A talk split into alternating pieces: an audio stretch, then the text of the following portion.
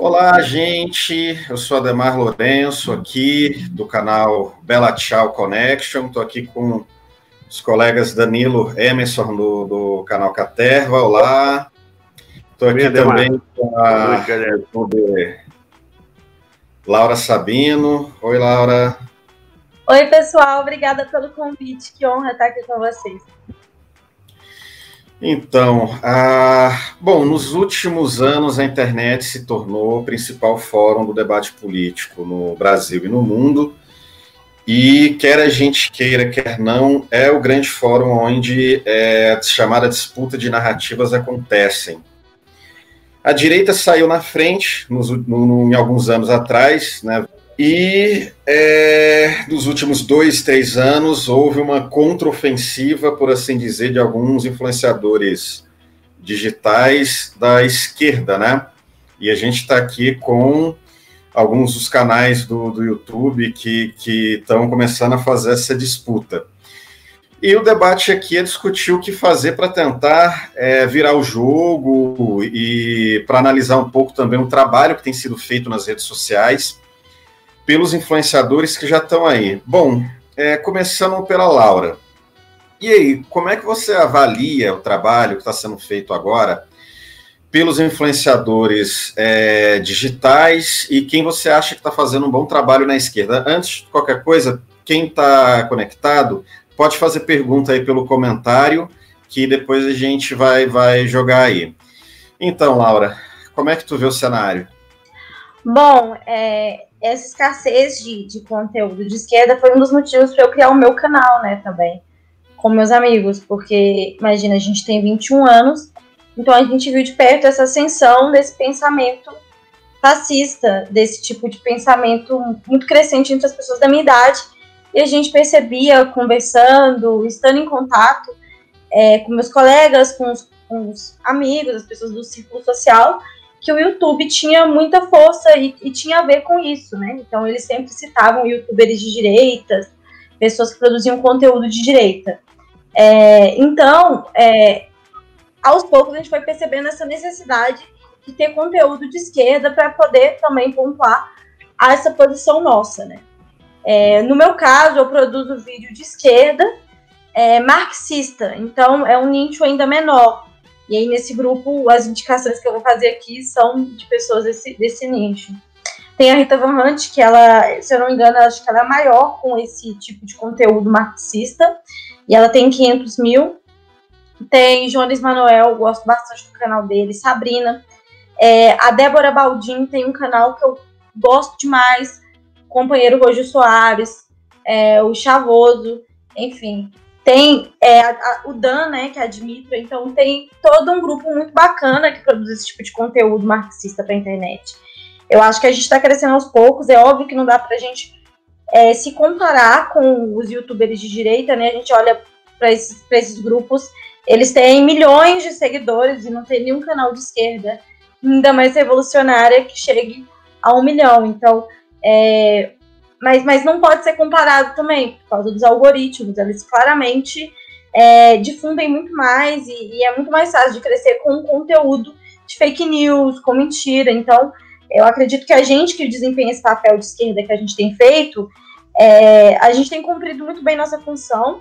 Óbvio, a gente ainda pre precisa aprender mais mexer nessas ferramentas, é, conseguir dominar mais o YouTube, mas de qualquer maneira a gente tem feito um trabalho muito bom por não se render a esse discurso fácil, a esse discurso simplista para ganhar seguidor e manter um discurso mais sério. Enfim, não sei se eu falei muito, gente, mas eu acho que uma avaliação assim geral é essa que eu faço. Acho que a gente tem muito que aprender, não pode ser comparado com os canais de direito, mas é, é, é um passo inicial, assim. Interessante. É, Danilo e Emerson, para começar por ti, Danilo. E aí, qual, como é que você vê o panorama hoje dessa disputa de narrativas? Cara, você deu o, a questão inicial mesmo, de foi que tomamos de 7 a 1 ficamos muito naquela coisa da que a gente fala que é a esquerda chão de fábrica, não menosprezando a luta do chão da fábrica, que é super importante, mas achar que só essa luta hoje, né, no mundo globalizado, é a que era válida durante muito tempo a galera de fato abriu mão mesmo da luta da internet, falava, sei lá, ah não, por pegar o caso do Bolsonaro, o Bolsonaro está liderando pesquisa em grupo de WhatsApp, pesquisa em Facebook, porque junta a galera dele para votar e tal. E não, não era assim. A galera é, caga muito para essas pesquisas de internet. Eu falei, cara, não adianta cagar não, porque assim, tá vendo quantas pessoas estão se direcionando só para ir lá dar um cliquezinho, só para falar que vai votar no Bolsonaro por livre e espontânea vontade? Então, aquilo ali não é fidedigno, mas é, é uma das questões que deveriam ser avaliadas o tempo inteiro. Claro que a Laura levantou dessa questão dos algoritmos, é, os próprios controles de dados. Cara, é, é impressionante como é, se fez um mapeamento da população brasileira, né, sobre assim, quais são os medos da população. O cara que não quer que o filho use droga, o, a família conservadora que tem medo da, da homoafetividade dos filhos, é, fome, violência, essas coisas, por isso que vai se tornar Venezuela. Então rolou essa coisa de kit gay, Venezuela, é, a esquerda defende bandido, não sei o que lá, não sei o que lá. Isso entrou no imaginário social. E isso foi bombardeado, como a Laura bem lembrou aí, o tempo inteiro na internet. O tempo inteiro foi bombardeado, bombardeado, bombardeado. Tanto que nós aqui do Caterva decidimos fazer esse canal, inclusive inicialmente assim, é, focado em combater fake news, de responder fake news. Depois, aí logo depois de criar o canal surgiu o Sleep, o Sleep Giant, e vem muito forte nisso. Eu acho que é essencial o trabalho que eles vêm fazendo hoje em dia também. E aí a gente tem que ver como virar esse jogo, né? Porque a gente não pode usar os mesmos métodos deles, que seria é sujo, mas ao mesmo tempo a gente tem que um trabalho de formiguinha pela internet.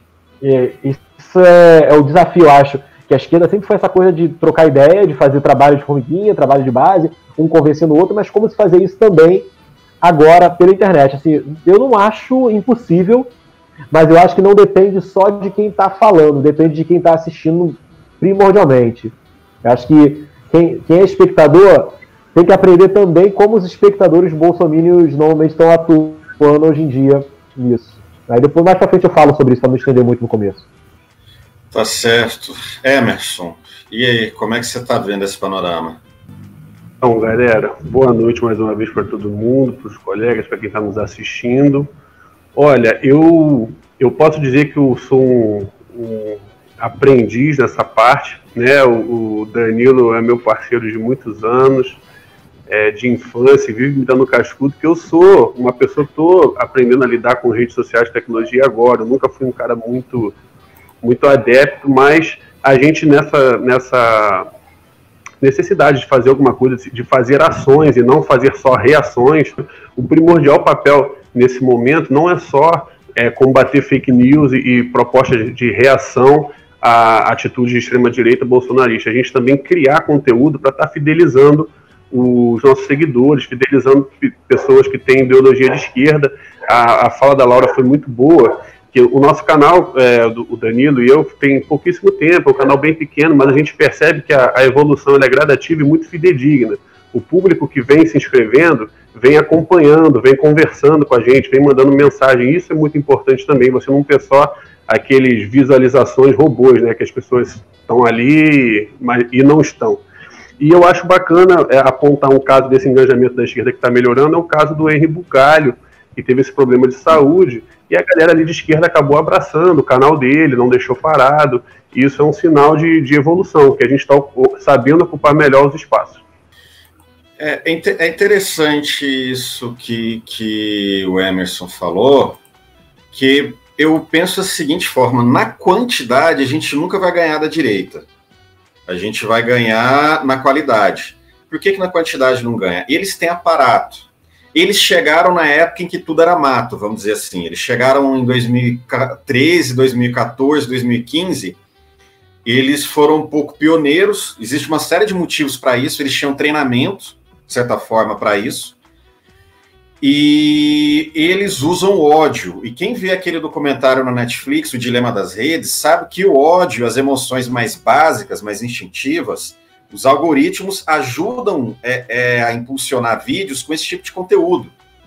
Que, que vai direto no nosso, na nossa glândula pituitária aqui, que vai nesses instintos mais, mais animais, assim. É o que o YouTube nos empurra, é o que o Facebook nos empurra. E a direita trabalha isso porque ela trabalha preconceito, ela trabalha o medo e o ódio. E aí ela explode nos algoritmos. E tem vários fatores. A direita tem mais gente que não trabalha muito e não tem o que fazer, fica o dia inteiro subindo hashtag, comentando coisa na internet. É, pessoas de alto, alto poder aquisitivo, que tendem a ser mais à direita, tem mais tempo livre, tem mais conexão, tem mais costume de, de se expressar. As pessoas mais humildes, ela, tem um, ela não tem tanto costume de se expressar, porque elas são historicamente oprimidas, assim.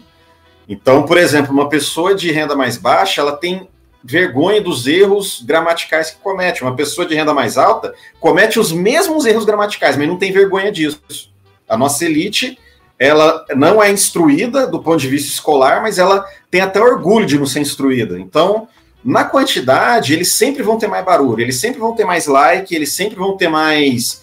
É, em qualquer empresa de monitoramento, eles sempre vão ter mais. Agora, na na qualidade a gente pode ganhar. Fazer uma boa argumentação para as pessoas, ter o nosso nicho e as pessoas do nosso nicho estarem bem munidas para argumentar. Isso, os vídeos da Laura Sabino, por exemplo, eu gosto muito, que são vídeos de combate. São vídeos que respondem à direita, que respondem ao argumento da direita. É difícil ter mais visualização hoje, talvez mais para frente não, mas hoje é, é difícil ter mais visualização que um vídeo do, do Mamãe Falei é mais difícil, mas o público que ela atinge vai saber discutir melhor que o Mamãe Falei. Então, na vida real, pode ser vantagem. Então, eu acho que a gente vai um pouco por aí. E aí você tem canais que a, a Laura falou, da Rita, que eu acho que é um dos meus preferidos, a Sabrina, eu já entrevistei ela, um dos meus preferidos, é, fora da esquerda marxista, aquele cara que trabalha com, com deepfake, o Bruno Sartori, tem feito um trabalho tecnicamente fantástico, cara muito bom. E aí, já partindo um pouco para um, uma pergunta boa de aqui, a, a pergunta da Márcia, que eu acho boa. Como os sindicatos organizados e as organizações de luta dos trabalhadores podem crescer no Twitter no, no, no YouTube recuperar o atraso na disputa por espaço do debate público que acontece na internet. Ou seja, além da gente, como a gente que mexe com a internet pode ajudar aí os sindicalistas, velhos de guerra, o movimento estudantil a ser mais orgânico aí na internet? Boa, boa pergunta. Laura, e aí? Que bomba, né? Porque, querendo ou não, a gente ainda não tem essas respostas. Mas tem uma coisa que tu falou que eu acho muito importante, que você falou assim, que o ódio mobiliza muito na internet. Essas emoções fortes. Eu acho que o meu canal ele tem crescido rápido, porque o meu canal é um canal odioso. Ele é um canal que mobiliza o ódio também. Assim. Eu faço questão de mobilizar muito ódio no meu canal. É, eu, eu não sou. E eu acho que isso é um, um dos erros que a esquerda tem feito. Assim. Cara, tudo isso que aconteceu, no limite, a gente pode fazer várias análises sobre o Brasil, várias coisas super pertinentes, super aprofundadas, que não dá tempo da gente fazer nessa live. Mas, assim, de uma maneira bem importante é que se as pessoas não tivessem insatisfeitas, isso tudo também não rolaria. Foi uma das coisas que eu falei no lançamento é, do plano de. de é, do, do, do, projeto de plano de reconstrução do Brasil que o PT fez. E eu falei isso porque eu falei lá. E é uma coisa que a gente tem que ter sempre em mente, que sempre foi difícil para um grupo de pessoas. A periferia, para as pessoas da minha idade, da minha escola, eu estudei a vida inteira na escola pública. É, a gente pulava poço de água para estudar. Então, não é como se a gente vivesse num mar de rosas antes, e aí no meio do caminho veio um monstro, iludiu as pessoas, tocando uma flauta, levou todo mundo um caminho. Não foi isso que aconteceu. Aconteceu várias coisas, e aí eu não estou ocupando um partido político, nem a esquerda como um todo. Estou falando que a gente não conseguiu identificar algumas coisas que estavam acontecendo. E até hoje eu acho que a esquerda não conseguiu identificar isso. Que as pessoas estavam insatisfeitas. O Bolsonaro ele ganha porque ele aparece como um cara antissistêmico também. Ele é o cara que vai mudar tudo que está aí. Então imagina, ele está ali para propor uma renovação. E aí vem os sindicatos e alguns outros grupos que tá propondo é, vamos, vamos apaziguar, vamos ficar todo mundo junto e bem as pessoas não sabem que não tem como ficar todo mundo junto e bem. E por isso que eu acho que o meu canal ele tem crescido rápido para um público muito, é, um nicho muito específico. Porque o meu canal ele é diferente de todos os outros influenciadores marxistas que eu já conversei é, sobre o assunto, que são muitos, é, quase todos, assim, o meu canal é o único que tem um, uma média de idade de entre 12 anos a 25 anos. Não tem outro, outro canal no YouTube marxista que consegue vir esse público. E não é porque o meu conteúdo é melhor, muito pelo contrário, o meu conteúdo é de uma jovem que está na faculdade. Você pega para comparar a Sabrina, por exemplo, comigo, e é um, um, público muito diferente. E isso é incrível, porque significa que a gente está conseguindo alcançar vários grupos. Mas uma, uma, uma, questão que eu, uma coisa que eu faço questão de, de, de mostrar no meu canal é esse ódio que eu tenho. E que eu acho que a gente tem que mobilizar.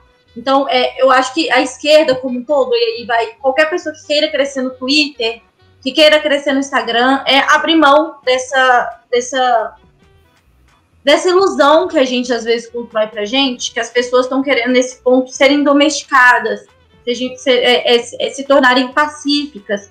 Que o problema do Brasil é que tem muito ódio, sempre existe esse ódio. A polícia que mais mata e que mais morre no, no, no mundo é a do Brasil, e isso não aconteceu nos últimos cinco anos. Isso já existe há muitos anos. As milícias no Rio já. O que a gente tem visto é que isso tem ficado cada vez mais claro, e é isso por causa da crise, da crise. Então, os, os problemas foram ficando é, cada vez mais fortes, cada vez mais aparentes. E aí, você tendo um governo fascista como o do Bolsonaro, faz tudo ficar ainda mais forte. Mas é, eu acredito que uma forma da gente pensar YouTube, pensar Twitter, pensar Instagram, a primeira coisa é entender que cada uma dessas redes são redes diferentes, com linguagens diferentes, com públicos diferentes, você vai passar um tipo diferente de mensagem, enquanto o Instagram são frasezinhas é, de impacto, no, no, YouTube, tu, no YouTube você posta vídeos longos, é, é possível você construir um pensamento de 20 minutos, de 30 minutos. Enquanto no Instagram você consegue fazer videozinhos bem curtos, de 15 segundos, 30 segundos, que vai ter um poder de alcance, no meu caso, maior do que no YouTube, por exemplo. Eu posto vídeos de 15 segundos no Instagram e consigo ter 50 mil visualizações. Eu, eu, eu não tive ainda um vídeo no YouTube que chegou a esse ponto. Eu sei que eu também não me dedico tanto ao YouTube quanto eu me dedico às outras redes. Mas a dica que eu que é, se eu se, se o sindicato, se esses grupos, mas se eu pudesse dar uma dica que eu acho essencial, sabe? Eu acho que eu acho lindo ver canais crescerem, canais nascendo, tipo essa iniciativa sua, Demar e do Emerson, é uma coisa muito bonita, é uma coisa que a gente precisa de fortalecer, a gente tem que apoiar e criar um, um, grande vínculo. E eu acho que quando a gente pensa em movimentos sociais, quando a gente pensa em sindicatos e outros grupos que estão criando canais, que estão criando é, redes, é, é, é primeiro, é, mobilizar a raiva, porque a raiva engaja, e a nossa raiva é justa. Não é uma raiva baseada na mentira. A nossa raiva é baseada na verdade. Então a gente consegue mobilizar a raiva também, é, adaptar a linguagem para cada rede que a gente está utilizando e ter bem específico assim, olha, eu quero falar para tais pessoas, sabe? Isso, isso é muito importante. É, é, é interessante usar, usar a raiva. E aí, Danilo, o que, que tu acha? Ah, cara, eu tô na mesma linha da Laura, tá?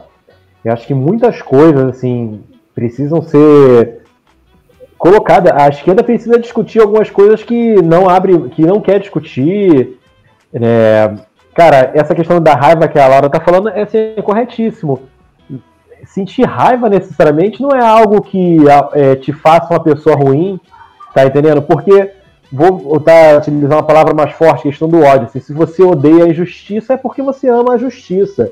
Tá entendendo? Então, você pode direcionar o, o, seu ódio contra a injustiça, sem ficar com medo de ser taxado, ah, esse cara aí tá proliferando ódio, não sei o quê. Não, o ódio contra o burguês, assim, não interessa para mim.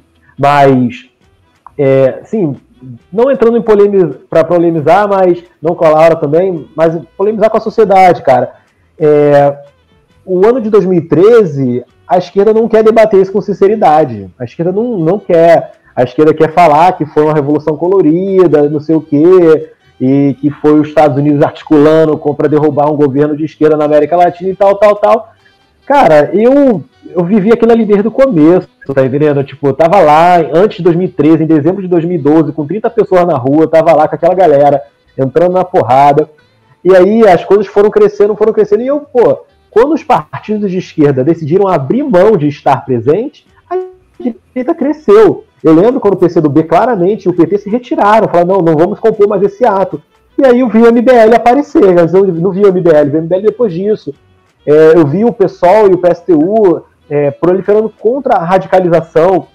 Cara, eu desde pequeno, assim, na escola, eu fui aprendendo que uma esquerda, ela necessariamente, ela, quando falava de radicalizar, é ir na raiz do problema.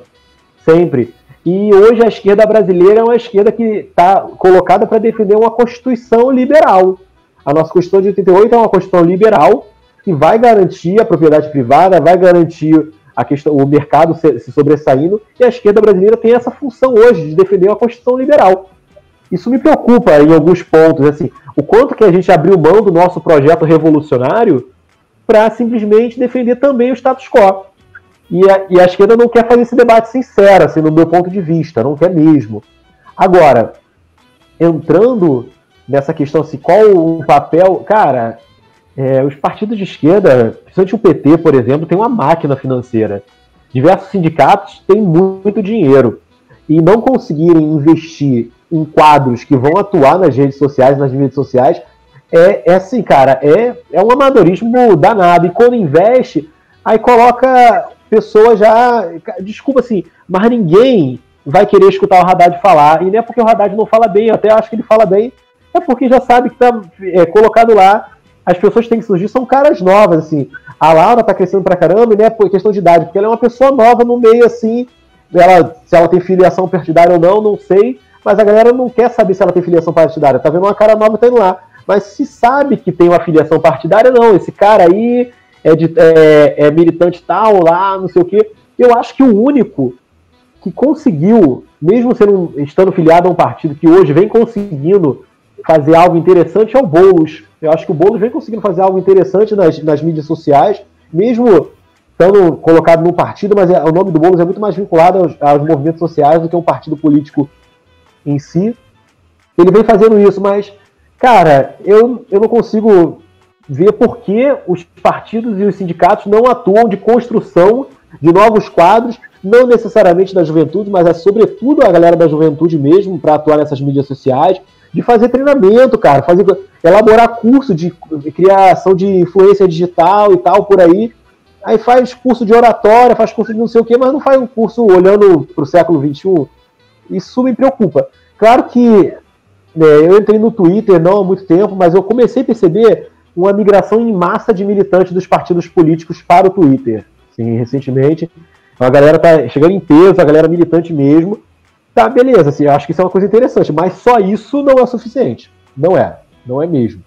Então, passar por ela, isso aí, senão eu não paro de falar, gente. É, meus amigos, essa, essa questão de que a Laura tocou em entender as, as redes sociais, suas peculiaridades, a, a, a forma como eu, de, de se colocar melhor em cada rede é fundamental. E o, o pegando esse gancho Danilo, é, a esquerda às vezes parece que tem uma, uma certa vaidade em vanguarda, em aquela, e tem que ser aquela pessoa que vai falar sempre, aquela pessoa mais antiga, aquela Claro que deve haver esse respeito pela história política, pela luta, mas existe uma certa dificuldade em alguns partidos de fazer uma certa renovação de quadro e até de caras novas, e é mais do que primordial para ocupar essas redes sociais.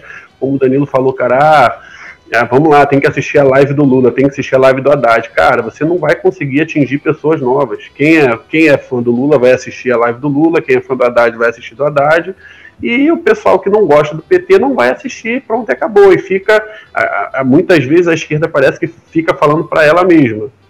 A gente faz aquele discurso para os nossos integrantes do quadro, para a galera que compactou com a nossa ideologia, e não tenta furar as bolhas, sem abrir mão, claro, da sua ideologia, sem abrir mão da sua raiz. Eu também não sou a favor, para você conseguir seguidores, eleitores, seja lá o que for, ficar é, com um discursinho ameno, isso também não cola, mas abrir esse espaço para uma galera mais, mais nova, com outro tipo de linguagem, com outro tipo de conhecimento, é fundamental, é primordial.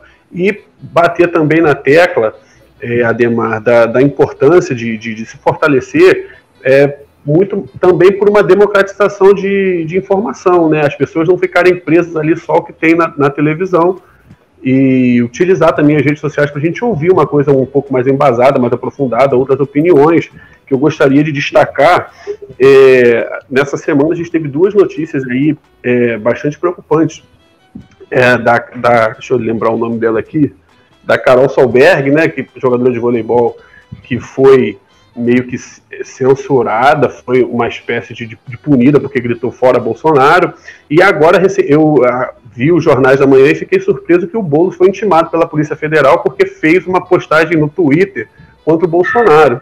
Então, é, o Boulos vai ter que depor porque fez um, um, um tweet contra o Bolsonaro. Então você está vendo que nível que a gente está chegando. É importante demais massificar os sindicatos que têm condições futuras de massificar esse tipo de material na internet para as pessoas saberem que coisas estão acontecendo, cara. Então você, é, na questão da Carol Solberg, ano passado, teve dois jogadores que lá na final da Liga Mundial Masculina fizeram 17. E o Bolsonaro não era nem presidente, era candidato. Aí a CBV, a Confederação Brasileira de Vôlei, se posiciona de uma forma olha, não, não, não compactuamos com isso, mas respeitamos a liberdade de expressão dos atletas. E agora, com a Carol, o caso dela foi encaminhado para o STJD. Então, é, enfim, tem muita informação desvirtuada aí. O Banco do Brasil não patrocina a Carol, patrocinava o circuito, é outra discussão. Mas isso mostra também qual a importância de a gente estar ocupando melhor essas redes sociais para dar para as pessoas outra visão política, outro tipo de conteúdo que não ficar só vinculado ali à televisão.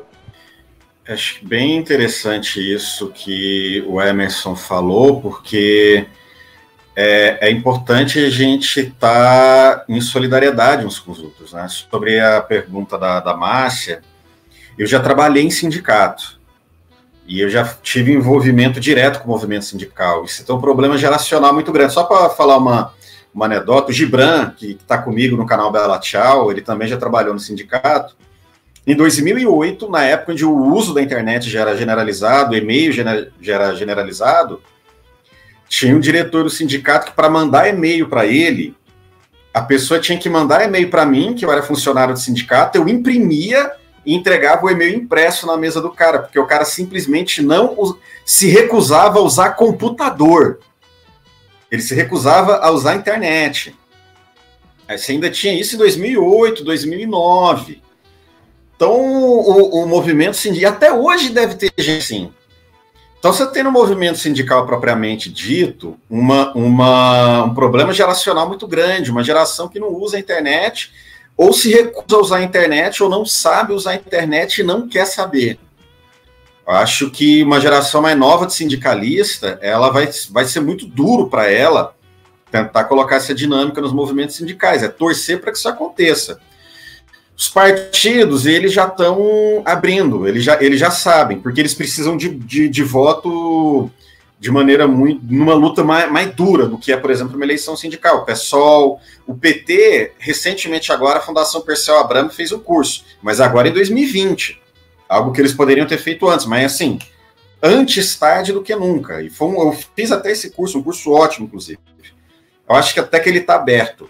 Então eu vejo que os partidos políticos agora em 2020, principalmente, tá, estão estão já entrando numa dinâmica da internet e os sindicatos propriamente ditos ainda não. Alguns movimentos sociais têm uma dinâmica melhor, é melhor que a outra.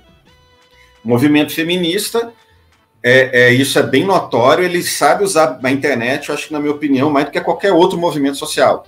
Elas, as feministas, as organizações feministas sabem usar muito bem a internet as organizações negras, LGBT também, mas o feminismo ele parece ser especialmente bem organizado. E é torcer para o movimento sindical e ajudar o movimento sindical, né? Quem já está mexendo na internet, futuramente, acho que vai ter essa, essa colaboração entre movimento sindical e, e, e, e pessoal que já trabalha com internet. E aí, pegando um pouco um gancho na fala do, do Emerson, e colocando palavra, você foi atacada, né? Já foi vítima também de ataque, não do governo diretamente, mas do, de pessoas da direita. E como é que foi, como é que você sentiu a, a questão da solidariedade das organizações? Como é que você acha que essa solidariedade pode melhorar? essa colaboração entre os canais pode melhorar. Depois eu, eu converso com o pessoal do Caterva, mas eu queria te passar essa pergunta: como fazer para ampliar essa solidariedade entre os influenciadores de esquerda e a gente ter aí um gabinete do ódio, mas do ódio aos fascistas, do, do ódio à burguesia? Antes, eu posso dar uns meus 20 centavos só para um pouco sobre a fala que a gente estava tendo antes, só para concluir. É, eu acho que tem uma coisa interessante que a gente tem que pensar: é que o político é o político. E o papel que esse político desempenha, por mais importante que seja, e a gente não pode tirar isso dele, não é o mesmo que uma pessoa que produz vídeo para internet vai produzir. A gente pode ter, sim, e a gente tem que lutar para ter deputados, é, lideranças, quadros que saibam dominar as redes sociais. Mas é entender que a função que elas vão desempenhar são muito diferentes. A gente vê, por exemplo, uma mãe falei, cara, o canal dele, comparado com antigamente, perdeu muita força. Porque uma coisa é você tá como oposição, outra coisa é você ter um mandato, sabe? Tu, tu, é, enfraquece, inclusive, o discurso dele, enfraqueceu bastante. E, e, isso é uma coisa interessante da gente pensar. É, essa, e o Bolsonaro, ele soube fazer isso muito bem. Teve muitas pessoas que vieram, é, a, a Carla Zambelli, por exemplo, ela era uma youtuber, né? Antes ela era jornalista e tal, e aí ela se, se tornou política. Mas existe um grupo ali que o Bolsonaro não soube administrar muito bem, mas durante a campanha dele ele fez muito bem, como Nando Moura e outros influenciadores que eram influenciadores. Então, como é que ele fortalecia, já que as pessoas, já que ele, ele não consegue, como político institucional, atingir tais pessoas? Ele, ele ia até as páginas, até esses canais, ele dava visibilidade, ele indicava. Eu lembro que ele foi muito criticado, mas ele tinha feito um post no Instagram falando canais de esquerda que eu recomendo. E aí todo mundo ficou em choque. Que absurdo, canais de direita que o Bolsonaro está recomendando. Só que isso é uma coisa muito, muito, muito inteligente da parte dele na época, né? Eu não sei quem estava cuidando das redes dele, mas foi uma jogada muito inteligente. Porque você está fortalecendo uma pessoa que tem um discurso diferente do seu. E eu acho que as lideranças da esquerda ainda não entenderam isso. Elas ficam tipo, nossa, como é que melhora as redes sociais? Vou melhorar as minhas. E é isso.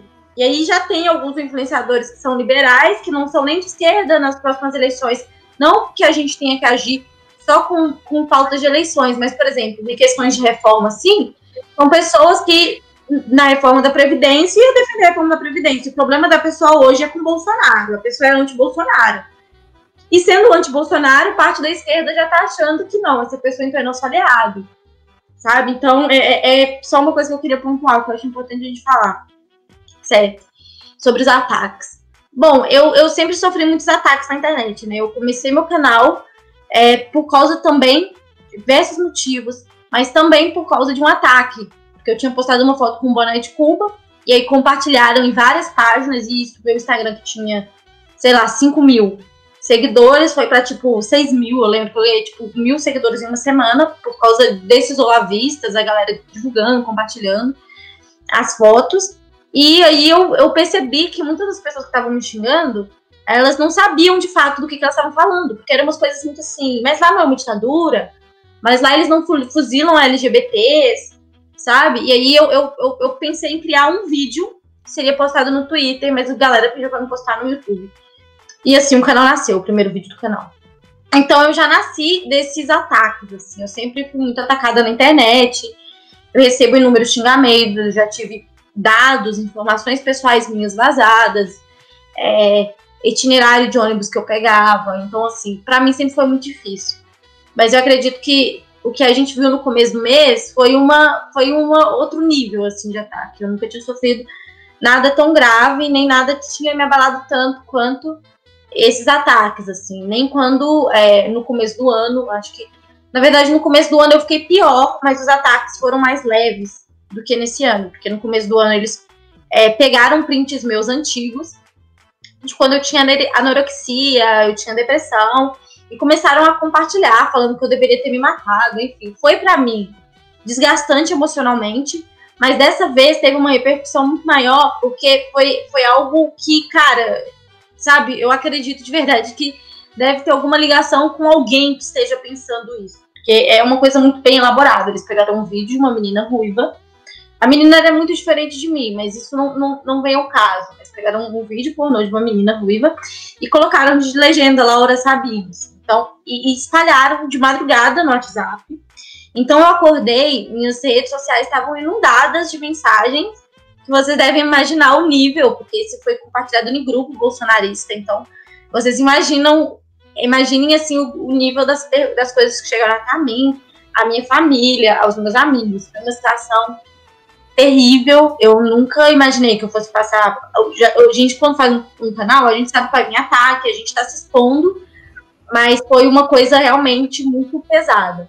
É, eu senti é, por parte de alguns amigos, sim. Sabrina se pronunciou, Jones se pronunciou. É, teve uma galera muito companheira, a galera do Boteco Comunista, que eu faço um programa junto deles, que é o Chavoso, o Roju, o Dan, o Lucas, é, o John, eles todos me ajudaram muito nesse processo, me acolheram muito. Tem um companheiro que o nome é Roberto Cardoso, do canal Pensando Alto, ele me ajudou muito. Pessoal do 247 também. Mas é aquela questão, né? Os políticos, os políticos mesmo, deputados, a galera do meu partido, inclusive, eles é, é, comentaram sim, mas não houve nenhuma grande ato do tipo escrever nas suas redes, sabe? E não, não me ajudaram nesse processo para tentar é, provar que não sou eu no vídeo, que na verdade não foi muito difícil, porque eu não tenho nenhuma tatuagem. A moça era cheia de tatuagens, mas de qualquer maneira, eu não sei até onde que esse vídeo ficou. Então, o ideal seria que eu conseguisse é, é, falar que não sou eu no máximo de lugar possível, uhum. porque eu não sei o alcance desse vídeo. A última informação que eu tive sobre ele foi quinta-feira. Foi quinta-feira passada que me mandaram falando que ele ainda estava circulando em alguns grupos. Foi a última coisa que eu sabendo. Então, eu não sei a proporção que teve. A esquerda, no geral, a gente precisa aprender a comunicar na rede, né? A gente vê, sei lá, uma, uma é, reportagem de direita e uma reportagem de esquerda. A gente tende a compartilhar pelo site da direita em vez do site da esquerda. Se a gente vê um, um, um influenciador que a gente não gosta, por algum motivo que aconteceu, a gente deixa de compartilhar tudo que ela posta, mas tá aí compartilhando os vídeos do Felipe Neto o tempo inteiro. É, então, eu acho que poderia melhorar nesse sentido, assim, de aprender a divulgar. Não é só você pegar e escrever do tipo, nossa, sinto muito, que pena. Não, ajuda a compartilhar. É, mas isso é uma questão que a gente de esquerda em geral, a gente às vezes comete esse, esses erros. Eu já me peguei fazendo isso também às vezes, sabe? É interessante esse teu relato de um ataque que tem todos os elementos de ter sido coordenado, não foi uma coisa assim que alguém fez, né? Só, só uma questão sobre essa questão dele ser coordenado. A gente ainda tem que apurar, tem várias coisas que estão sendo feitas, a gente precisa olhar direitinho. Mas ele, ele tem muito isso de, de ser coordenado, assim, parece muito, porque o número das mensagens, o horário que as mensagens chegaram foi muito parecido, assim, sabe? Parece que realmente teve um, um disparo inicial. Interessante. Danilo, e. Então, eu vou pegar justamente nessa parte. Veio falando, né? Cara, isso, de fato, muitos casos são coordenados. Eu já presenciei ataques coordenados, não só de grupos bolsonaristas, mas de grupos liberais também. Tem um colega meu que vai vir a vereador, agora em São Gonçalo aqui, e ele fez uma página, a página dele postando coisas, e ele constantemente sofria, quando ele, e ele é um grande defensor do modelo chinês e tal, e sempre quando ele falava alguma coisa da economia chinesa, vinha um grupo de liberais mesmo, assim, eram 30, 40, não, não eram bolsominions, eram liberais, assim, e só fazer ataques coordenados. E nos, é, assim, eu frequento o grupo de WhatsApp de bolsominion, assim, de vez em quando, estou sem nada a fazer, eu falei, vou lá dar uma olhada, inclusive o vídeo de sexta-feira eu divulguei no grupo dos bolsominions e acho que parece que deu certo. Essa coisa de implantar troll, né, no grupo deles, é, isso é importante. Que é, a gente até conversou, Ademar, é, quanto mais um bolsomínio compartilha o seu vídeo, mais chance de pessoas de esquerda ver o seu vídeo, né? Isso rola muito também. E aí, a Laura estava falando, né, essa coisa tipo, é, de como que eles atuam também na internet e como que a esquerda tem um, e, taticamente tem esse erro mesmo, assim, ah, vai lá e compartilha a notícia do G1. Mas mal esquece que o G1 vai logo depois fazer uma notícia defendendo a, como defende a reforma da Previdência, como defende o Paulo Guedes, como vai defender, é, defender a reforma administrativa e tal.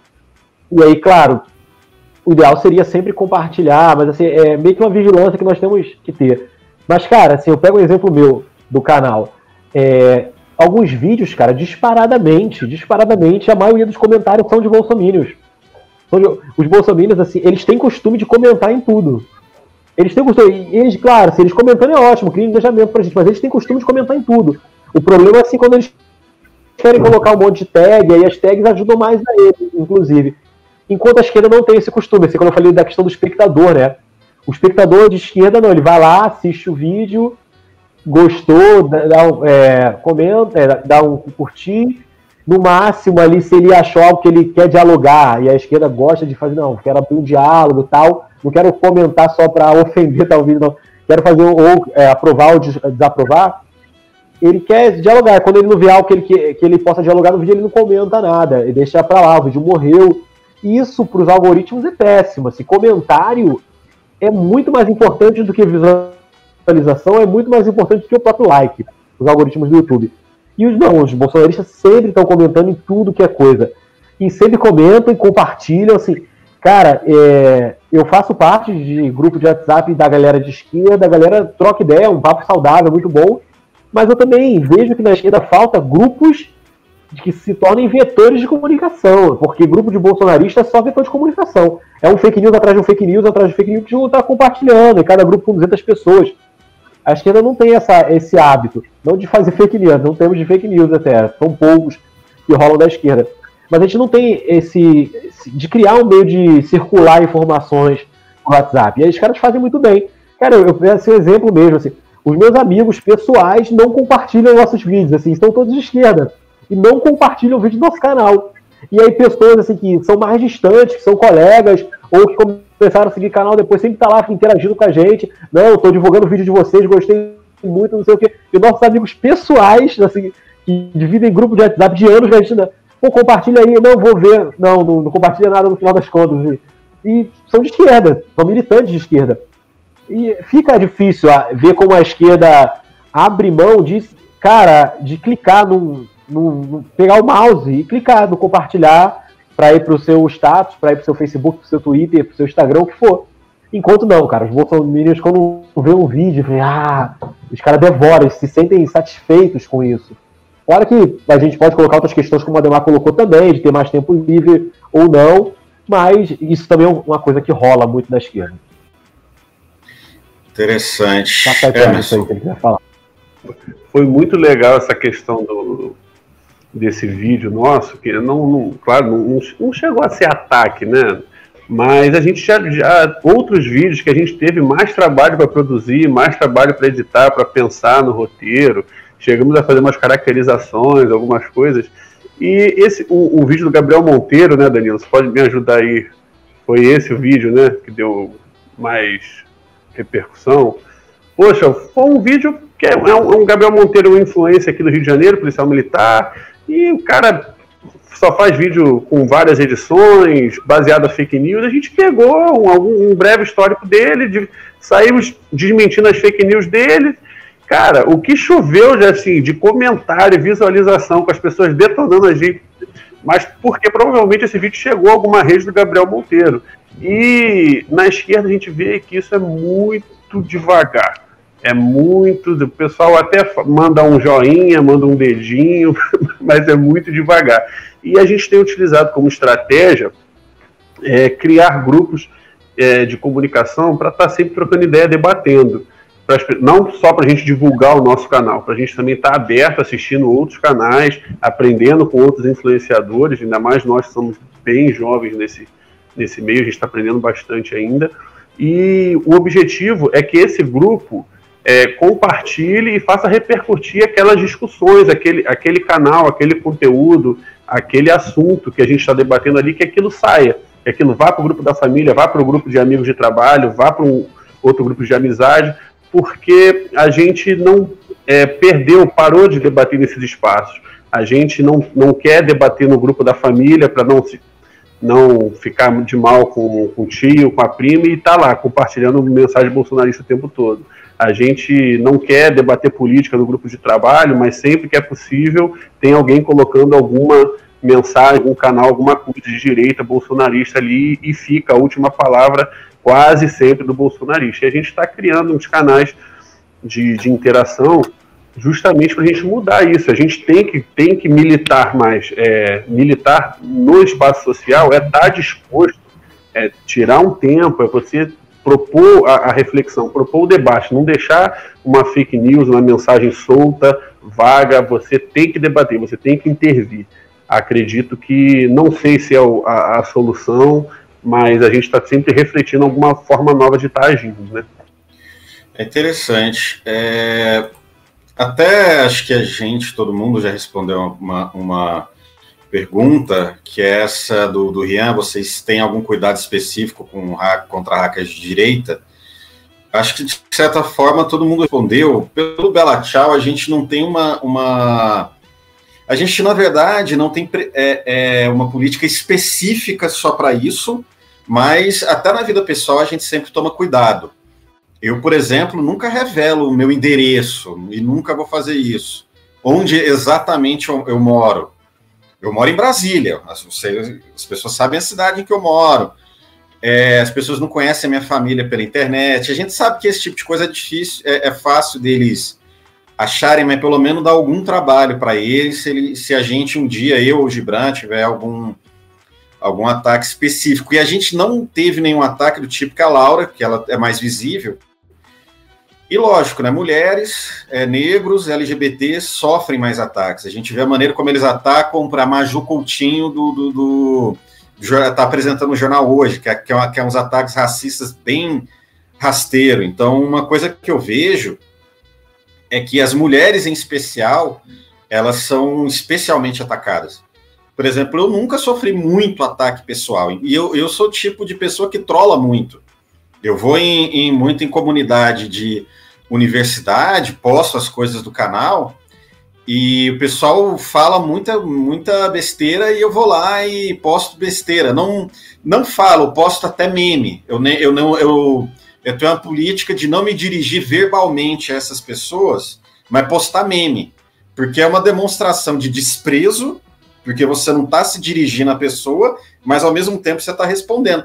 E eu, pessoalmente, se eu fosse mulher ou se eu fosse LGBT, eu tenho certeza que eu já teria sido vítima de algum ataque do nível do, do que a Laura está tá passando.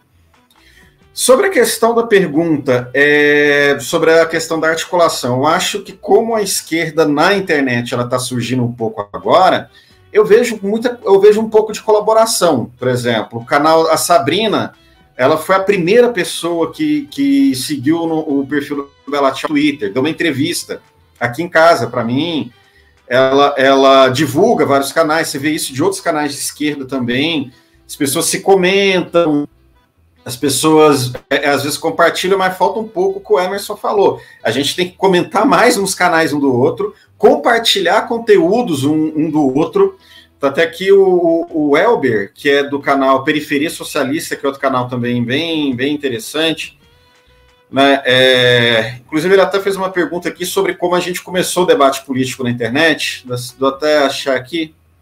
Ah, o Elber, qual foi a plataforma que vocês começaram utilizando para debater política, teoria e atualidade? Qual vocês acham que vai ser mais importante? Tá aí até uma pergunta o pessoal responder depois. Ele é desse canal, Periferia Social Antifascista, na verdade, que eu estava conversando com ele até agora há pouco, e a gente tem que ter mais essas interações e é, é, se unir mais quando tem esses ataques, porque esses ataques vão ser mais constantes. A gente vai receber ataque jurídico, a gente vai receber ataque no nível de deepfake. Esse ataque contra a Laura foi grosseiro, né? Pegaram uma menina que não, nem era, nem parecia com ela. Mas um dia podem pegar, por exemplo, o, o nosso rosto e colocar no rosto de uma pessoa agredindo um gato, agredindo um cachorro, por exemplo. Pega uma, um vídeo de alguém é, é, é, sendo violento com um animal ou com uma criança e põe um rosto de um de nós. Isso o deepfake pode fazer isso. E a gente tem que estar preparado para esses ataques.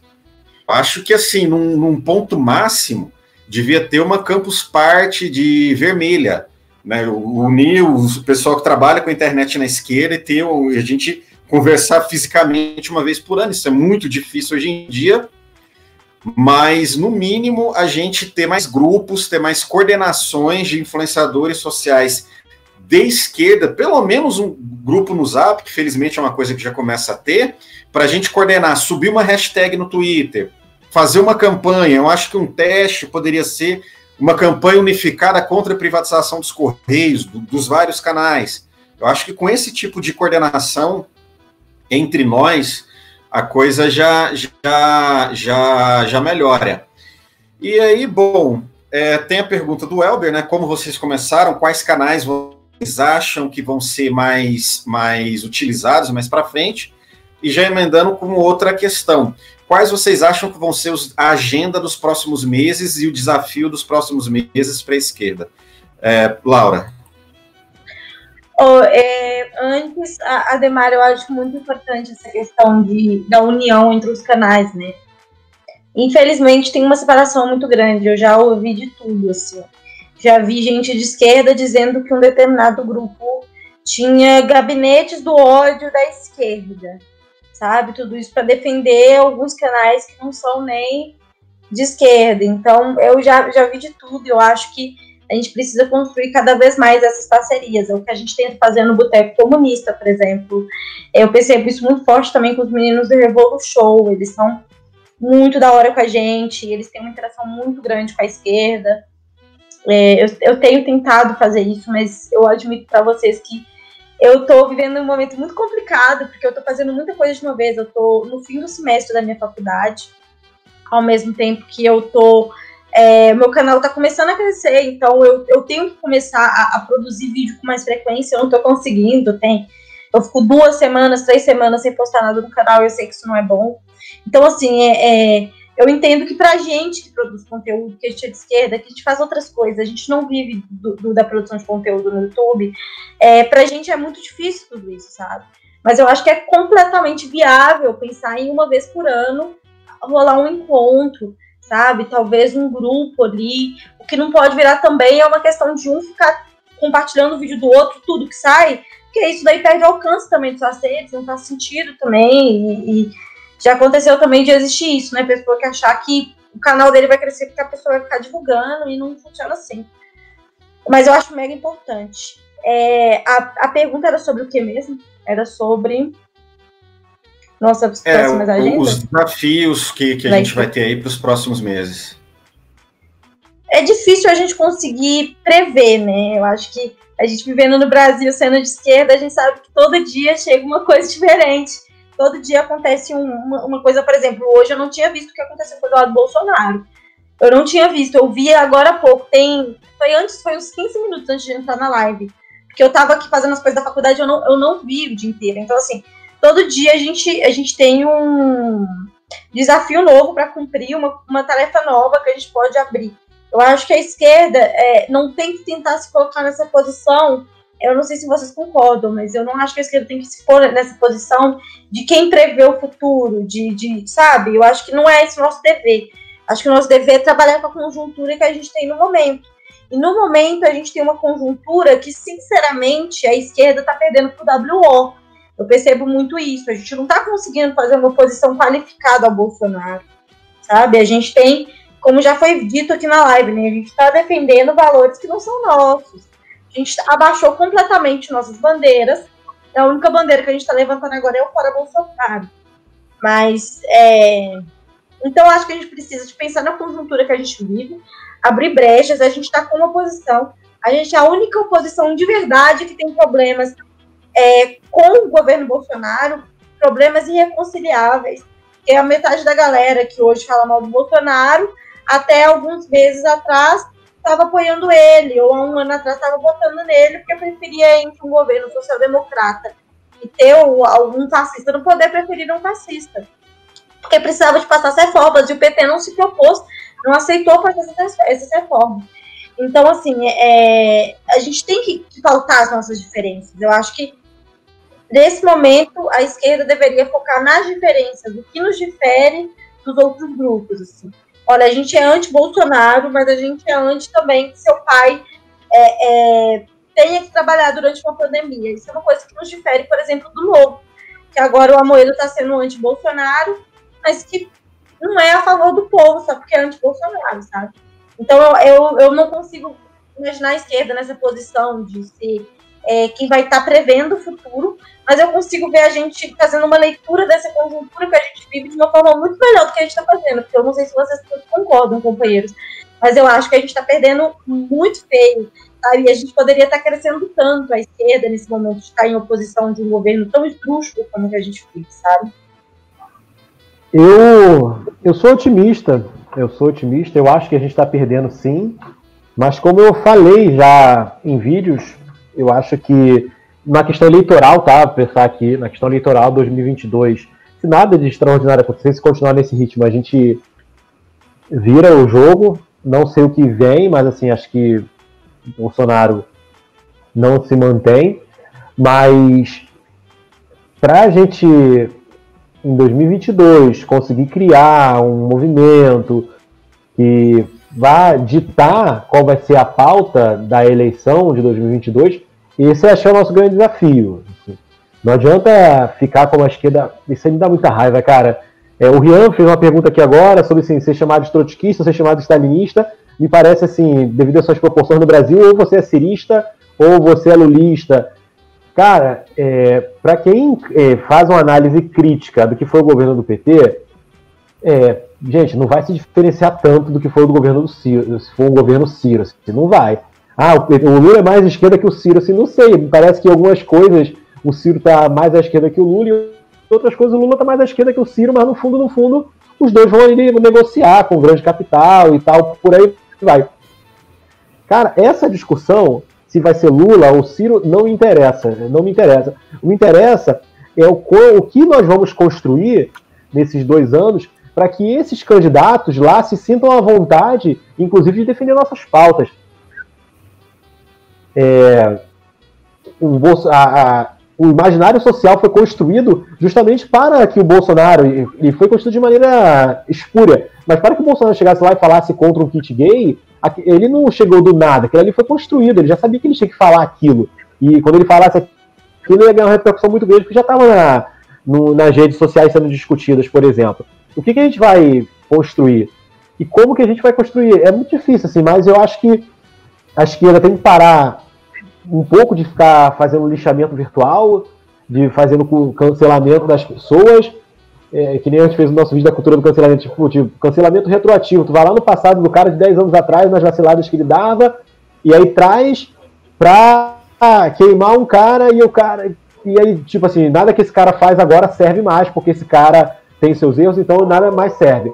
E aí olha uma figura como o Bolsonaro, um ser humano hediondo, assim, criminoso, mas assim, para uma boa parcela da população brasileira, o que ele está fazendo está muito válido, né? Eu estou defendendo que que a galera tem que defender um Bolsonaro na vida da esquerda, um Bolsonaro de esquerda não é isso, mas tem que ter, a esquerda tem que ter alguns filtros nas ações que ela toma. Né?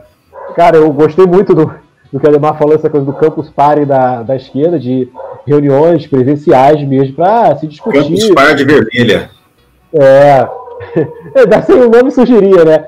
E, cara, uma coisa que eu penso muito assim mesmo é o Roda Viva de esquerda, cara, assim que essa galera mais relevante das redes sociais faça o Roda Viva da esquerda.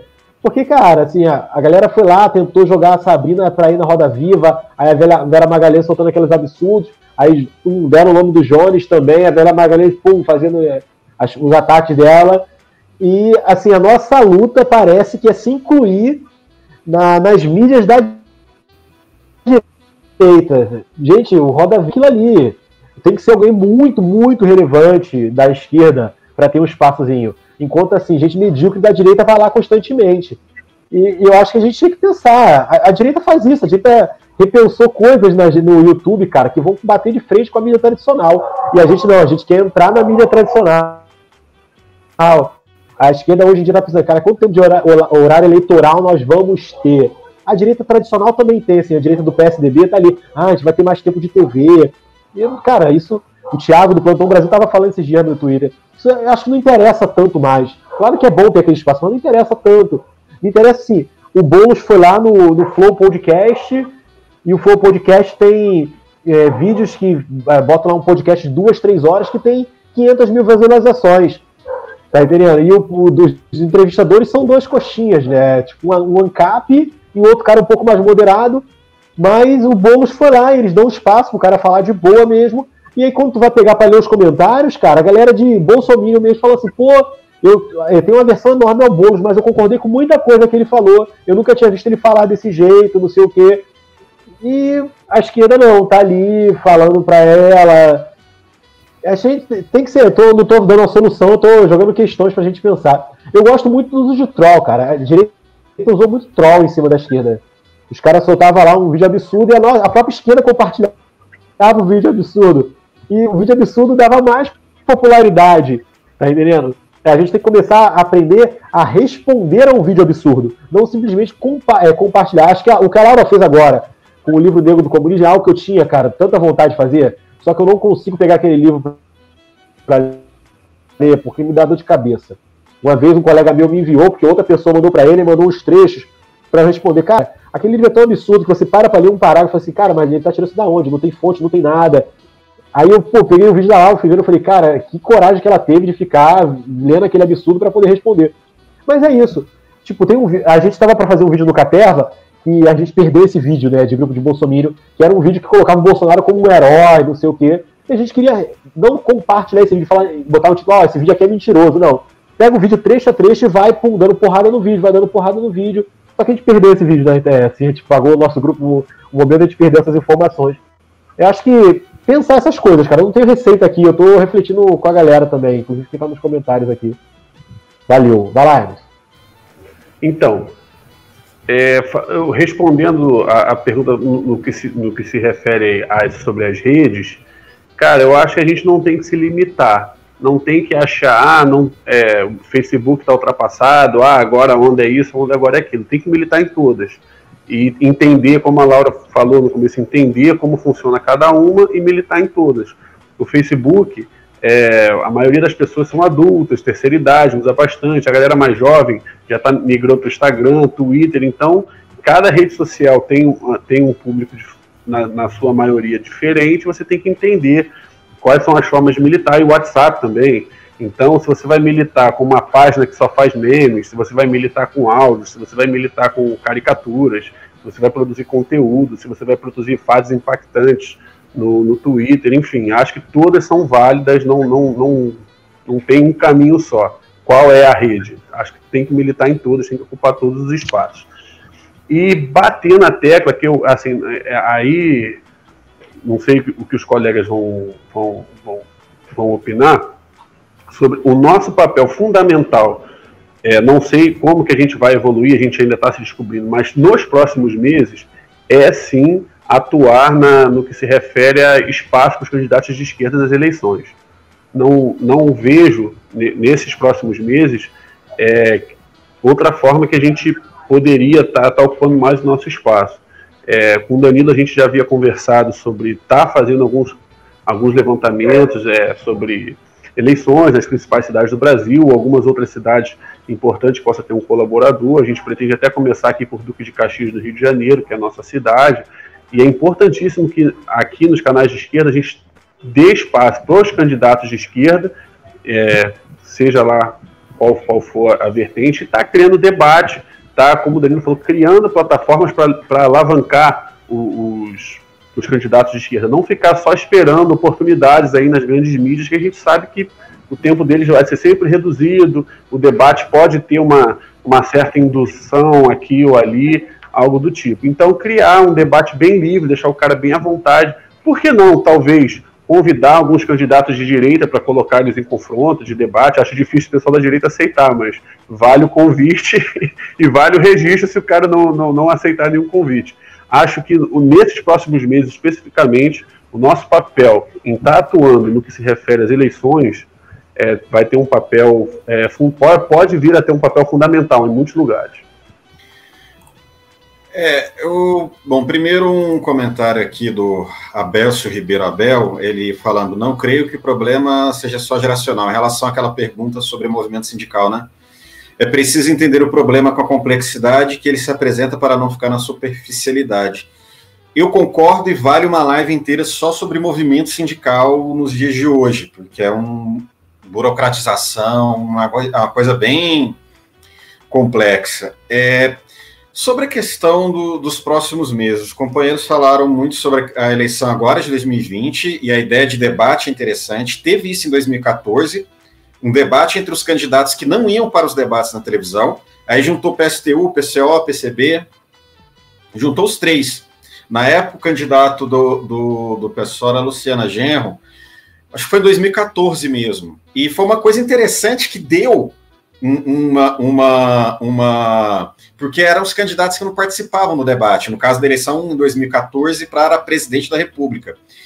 E esse tipo de dinâmica eu acho interessante. Eu tenho minha opinião pessoal que é a seguinte: um ano perigosíssimo vai ser 2021. Eu tenho até mais medo de 2021 do que de 2022, porque se a gente passar por 2021, 2022, a gente sobrevive. Por quê? Bolsonaro ele tem uma agenda privatização dos Correios. O ataque agora nessa greve foi para reduzir o custo da mão de obra e privatizar. E vai ser 2021, vai ser pós-eleição para prefeito. Reforma administrativa, e ele vai votar ela em 2021. E aí a, a, a ideia de que a gente de que a reforma é boa porque enfrenta pessoas privilegiadas, a gente tem que fazer uma disputa muito grande para o Bolsonaro não ganhar popularidade com a reforma administrativa. E, e, tem muito funcionário público que acha que não, faz a reforma mesmo, não vai atingir quem já é funcionário. Vai. Então, sabe, colocar uma questão que eu acho que foi muito correta, que a reforma administrativa é a PEC da rachadinha, associar a, a, a, o enfraquecimento do serviço público, do servidor público concursado, com o fortalecimento do Queiroz e da rachadinha, eu acho que é um caminho bom. É, vamos ver o que esse ministro, porque o Weintraub queria fazer o futuro-se. É, tem que ver o que esse ministro vai propor de mudança nas leis em relação à universidade é, e a agenda do governo, a coisa da, da, da reforma tributária, reforma Pacto Federativo. Tem uma agenda do governo que vai ficar para 2021, depois da vacina. Eu tenho receio do Bolsonaro ter mais um salto de popularidade quando chegar a vacina e 2021 vai ser um ano porrada, porque vai ser um ano onde as pessoas vão poder sair para a rua, em tese, depois da vacina. Não vai ter como as pessoas serem impedidas de saírem para a rua, não, não vai ter esse clima. Se nem agora o pessoal está indo para bar, quando sair a vacina, ah, não, mesmo depois da vacina ainda tem que tomar alguns cuidados. Meu amigo, depois que as pessoas se vacinarem, infelizmente, o povo vai para a rua, vai. Se vacinar antes do carnaval, vai ter milha, milhões nas ruas no carnaval, infelizmente. Então, vai ter manifestação de rua, seja esquerda, seja direita, e vai ser um ano porrada. E, e, a gente tem que se preparar, cada um de nós, os nossos canais, a gente colaborativamente, né? É, e, e, até, até proporia começar a ter um, né, um grupo do Zap aqui, Gabinete do Ódio ao Fascismo, ou à Burguesia, se é que já não tem, pelo menos eu não sei. Mas para os próximos meses tem toda uma agenda aí que vai ser. Eles vão dar porrada na gente e a gente vai ter condição de pelo menos reagir. Tipo assim, igual uma vez eu já falei numa briga: você vai me bater, mas você não vai sair inteiro. Uma vez já falei isso pro moleque, o moleque até não me bateu por conta disso. Então os caras podem bater na gente, mas eles não vão sair inteiro. E eu acho que para essa agenda de 2021 é isso. Bom, é, tá aqui com uma série de comentários, algum, alguns bem interessantes, um outro do, do Abel sugerindo sobre a questão da teoria da ferradura. Eu acho que vale um, um, uma outra live só para isso, porque é um tema complexo. É, outros comentários também bem interessantes, o pessoal se apresentando. Propor em voltar, e aí a gente pensaria a live um pouco antes, do divulgaria nas minhas coisas, ou então vocês também no canal, Isso. porque a, a, teoria da ferradura é um tema que uma hora de live para falar. Só sobre isso, né? Tem outros comentários, pessoal é, é elogiando, pessoal é, é, saudando aí, mas eu acho que já estamos uma hora e onze. O debate ele evoluiu bem. É, vamos para as considerações finais. E aí, começando, como a gente tem feito desde o começo aqui com a Laura. Laura, e aí? Que, que você achou? Como é que você vê, ah, depois dessa discussão, que a gente pode aí ter, ter, ter, a, a, nossa reação, né? Os caras podem bater na gente, mas no mínimo inteiro eles não saem. Como é que a gente pode fazer isso? eu acredito que a esquerda tem que repensar também a forma que a gente tem se colocado. Quando a gente tem um governo que fala que funcionários públicos são privilegiados, a esquerda precisa rever e se posicionar em relação ao que é privilégio. Sabe? A esquerda tem se colocado de uma maneira muito, muito, muito complicada em relação a isso. É, eu já ouvi de amigas minhas que andar e ter, ter duas pernas era um privilégio. Existem pessoas com deficiência. E aí, quando, inclusive, é um dos próximos vídeos do meu canal, vai ser um debate sobre o que, que é privilégio. E é um vídeo que eu sei que eu vou apanhar muito, mas vai ser uma. Eu vou apanhar da esquerda. É, por parte da esquerda, mas é o tipo de apanhar da esquerda também que eu gosto. Não é um tipo, é um tipo de ódio que eu também gosto de mobilizar. Né? Mas é, é, é, porque quando a gente para para pensar, por exemplo, na palavra privilégio, de onde que vem, a gente pega um termo que era utilizado para falar de nobres que tinham direitos, que, aliás, que tinham direitos não, né, que tinham privilégios de verdade, que não pagavam imposto enquanto o restante da população morria de fome. Que a ideia de privilégio, ela pressupõe que para um grupo de pessoas terem, o resto precisa não ter. Isso é privilégio. Então, privilégio a gente tem que lutar para extinguir. Privilégio é o milionário que tem jatinho. Então, falar que um homem branco hétero é privilegiado. Aí eu pergunto, por que, que ele é privilegiado? Não, porque ele consegue andar na rua sem ter vontade, sem ter medo de ser estuprado. Isso é uma posição de vantagem, mas isso não é privilégio. Porque privilégio a gente tem que destruir. Ter o direito de andar na rua sem medo de ser estuprado é uma coisa que a gente tem que universalizar. Então, é um dos, dos próximos vídeos no canal, eu acho que faz parte da construção que a esquerda precisa ter de agora para frente, é também isso, porque a gente, isso a, a esquerda que falta luta de classes. Eu sei que determinados grupos que são à esquerda não vão ter esse interesse, mas para a gente que tem feito esse debate, isso é muito importante a gente pensar sobre isso, sabe?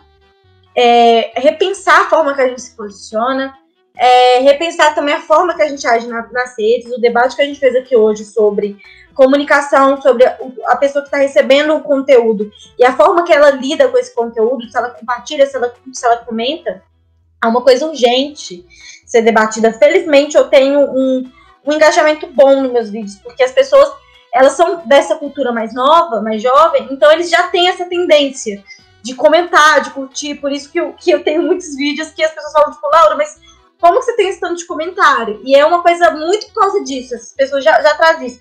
E a gente não é essa ideia de você acabar com o que é o antigo. Nossa, quem tá nos sindicatos tem que sair para deixar os mais novos virem. Não tem que conseguir adequar todo mundo junto, sabe? Fazer com que os jovens e que as pessoas que são mais velhas também consigam conviver juntos para chegar no, no, meio termo ali entre essas pessoas. Eu não sou muito fã de conciliação, mas nesse caso a gente precisa sim pensar em uma conciliação entre esses dois, entre esses dois grupos. A gente não tem que descartar as pessoas que estavam antes pensando marxismo, pensando sobre esquerda, não, mas é necessário também atualizar, porque senão a gente morre, né? é, morre tanto no sentido figurado quanto no sentido literal no governo Bolsonaro. Então, eu, eu gostei bastante, eu acho que foi um papo bem produtivo. É, a gente tem que fazer um sobre teoria da ferradura, me coloco à disposição aí pra gente pensar nisso juntos, talvez no meu canal também, porque é bom porque as pessoas também conheçam, conheçam vocês, porque a gente fala um pouco dessa coisa de, de, de, de um canal também tá dando suporte pro outro, tá ajudando, tá, tá ajudando o outro, enfim. E é meio isso que eu acho que a gente tem que construir. Eu falo muito, gente. Eu peço desculpa para você se eu devo ter falado muito durante essa live. Mas é isso. Agradecer pelo convite mais uma vez. É, a gente teve um probleminha no começo, mas eu acho que valeu super a pena. Foi muito legal estar aqui com vocês essa noite. É isso. Tamo juntos, camaradas. Olha, quatro pessoas até agora, só uma hora e quinze de debate, tá todo mundo falando bem tranquilo. Não, não, não só não fala muito, como falou bem. E traduzindo no começo tá tranquilo, cara. Danilo, e aí, quais as considerações? E vamos lá. Eu tenho batido muito nisso. É, Para pessoas de esquerda, que as pessoas têm que entrar. Sei lá, cara, fala do que você quiser falar na internet. Mas é uma pessoa de esquerda falando sobre aquele assunto na internet. É, eu falei já em um momento, tipo, não aqui na live, mas pô, tem um cara lá que ele é, é, fã de jogos, ele é gamer, e ele faz um canal, cara. Vai, vai fazer um canal. É, se tornar influencer não é necessariamente se tornar influencer como, sei lá, nós quatro que estamos fazendo. é, tipo, de falar de política diretamente. Não, a galera de esquerda tem que crescer. Talvez depois de crescer, e acho que é até mais fácil furar a bolha do que nós quatro aqui. Ah, o cara fez um canal de game, o cara fez um canal de desenho, o cara fez um canal de série, de filme, de leitura de livros, de literatura e tal. E ele atraiu diversas pessoas ali. Depois de ter essa atração, ele consegue aos poucos, assim, em doses homeopáticas, colocar. É, gente, o que eu lembro uma vez, um amigo meu, inclusive agora está vindo a vereador aqui em Caxias, vou fazer, fazer parte da campanha dele, né, ajudar ele na campanha, não diretamente, mas uma boa parte. Ele mandou uma, é, uns quatro anos atrás, uns três anos atrás, eu não lembro, um vídeo do Diego Rox. É, e o Diego Rox falando de um assunto. E de fato, ele, o Diego Rox permeava nas verdades naquele assunto e colocando uma certa revolta. Mas só que assim, o jeito que ele falou sobre descentralização era parecia, me parecia meio perigoso. Eu não conhecia o Diego Rox, foi isso naquele vídeo. Eu falei, cara, mas assim, esse discurso dele aí, beleza, mas beira um certo reacionarismo. E ele não tinha percebido porque o Diego Rox ele entra na internet falando influência de uma outra coisa. Depois ele se torna um influência político. Eu acho que os caras do Galãs fez, acho que é um bom exemplo para a esquerda, assim. Eles entraram para falar coisas de homens, de dicas de beleza, corte de cabelo, tipo como fosse o manual do homem moderno, aquele outro canal que tem. E depois eles migraram para a política. Depois eles migraram assim. Imagine quantas pessoas que estavam ali perdidas no limbo do YouTube migraram para a esquerda com o debate que eles fizeram anteriormente. Não é o caso do nosso canal, assim, a Lara já tem um nicho dela, eu acho que é o trabalho dela é esse mesmo, que vai fazer uma, tem uma outra função. É, a gente aqui do Caperva a gente usa mais humor, tenta debochar dessas coisas e acho que está funcionando no, no, decorrer do caminho. E o público da Lara mais jovem, esse nosso público tem gente, acho que é o maior gráficozinho da estatística do YouTube, é gente de 65 anos de idade para cima. Aí eu agradeço só o Emerson, porque o Emerson tem umas piadinhas da terceira idade, mas isso é importante também atrair que essa galera compartilha muita coisa também, sempre está compartilhando no grupo da família. Então é bom, mas é a gente acho que ainda tem que entrar em vários nichos, né? E acho que esse gabinete do ódio aí, o pode, eu botei aqui gulagnete do ódio, né? Lembrando a Gurg. Mas, cara, tem, essas coisas têm que acontecer. A esquerda tem que pensar mesmo. A gente tem, esse espaço foi um espaço, espaço da gente refletir foi um prazer também conhecer a Laura, não, eu só conhecia de vídeo, não conhecia de trocar ideia com ela, foi muito, muito bacana também. E você, eu tenho esse costume de falar muito também, eu tenho que me controlar muitas vezes. Eu sou professor, então, como tu tem de, o professor ficar falando às vezes uma hora e meia direto, então eu perco a linha muitas vezes. Valeu. Galera, foi um prazer estar debatendo com vocês, conhecer você, Ademar, Laura, já estou é, acompanhando lá o canal de vocês, dei uma uma repaginada em alguns vídeos antigos para me inteirar, gostei bastante, né? Muito bacana. É, eu tenho o Danilo e alguns amigos ficam me chamando de defasado, porque eu não sou um cara muito habilidoso aí nesse meio digital, mas me reinventando, aprendendo, entendendo a importância de estar melhorando e ocupando melhor esses espaços. A conclusão que estou chegando depois desse debate é que a importância é militar assim, em todas as redes como é que o nosso público é, não era nem o objetivo inicial atingir um público com, com, essa idade, mas a gente acabou atingindo, e já que atingiu, cara, por que não fidelizar, por que não tentar atrair mais gente dessa galera? É, tem que militar em todas as redes, não tem essa de ah, falar só para jovem também. É muito importante, é, mas tem que falar para terceira idade, tem que falar público adulto, tem que falar para todo mundo, tem que ocupar todas as redes. E bater nessa tecla, galera de esquerda, influenciadores digitais com um canal, abram espaço para os candidatos de esquerda, período de eleições, pessoal da esquerda é complicado ter verba para campanha, para estar tá fazendo.